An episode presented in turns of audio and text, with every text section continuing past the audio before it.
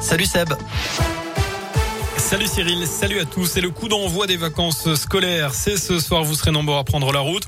Bison futé a hissé le drapeau orange pour aujourd'hui dans le sens des départs. Ce sera rouge demain dans les deux sens dans notre région vers dimanche. À la une, c'est désormais officiel. Le protocole sanitaire sera allégé dans les écoles après les vacances de février. Il va passer au niveau 2 dans tout le pays. Concrètement, cela va signifier eh bien, la fin de l'obligation du port du masque en extérieur et donc en cours de récréation pour les élèves de l'école élémentaire et les personnels.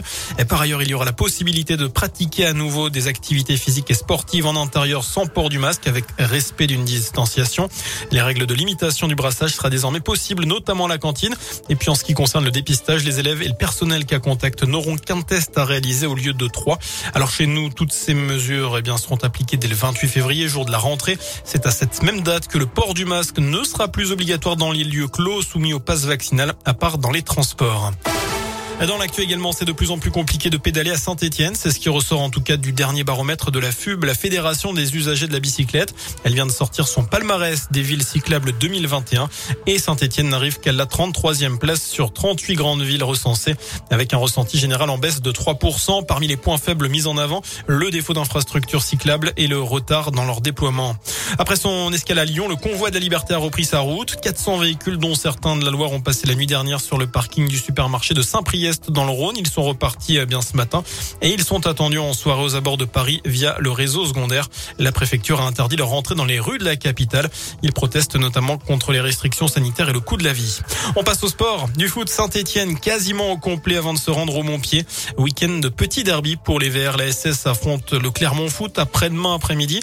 Tout le monde ou presque est sur le point et sur le pont même côté Saint-Etienne. Seul Mouefek et Crivelli sont forfaits. L'objectif pour Pascal Duprat et ses joueurs sera donc d'aller chercher une troisième victoire consécutive en Ligue 1, ce qui n'est jamais arrivé cette saison.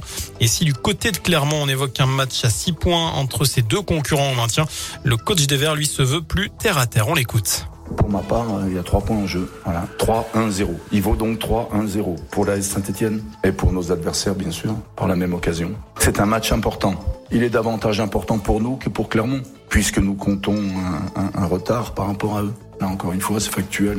Nous sommes 20e, même si euh, c'est le temps de passage qui est le plus important. C'est que nous n'avons que 18 points. Euh, il faut qu'on trouve de la constance euh, pour faire tourner le compteur. Parce qu'à 18 points, il n'y a pas une équipe qui se maintient en Ligue 1. Voilà, Clermont-Saint-Etienne, c'est dimanche à 15h. Et puis un mot après une réédition du premier album, une tournée en duo avec Bernard Lavillet. Le duo stéphanois Terre Noire est en lice aux victoires de la musique ce soir. Nommé dans la catégorie révélation masculine. Clara Luciani et Aurel San sont eux nommés à quatre reprises. La cérémonie, c'est à suivre à partir de 21h10 sur France 2. On croise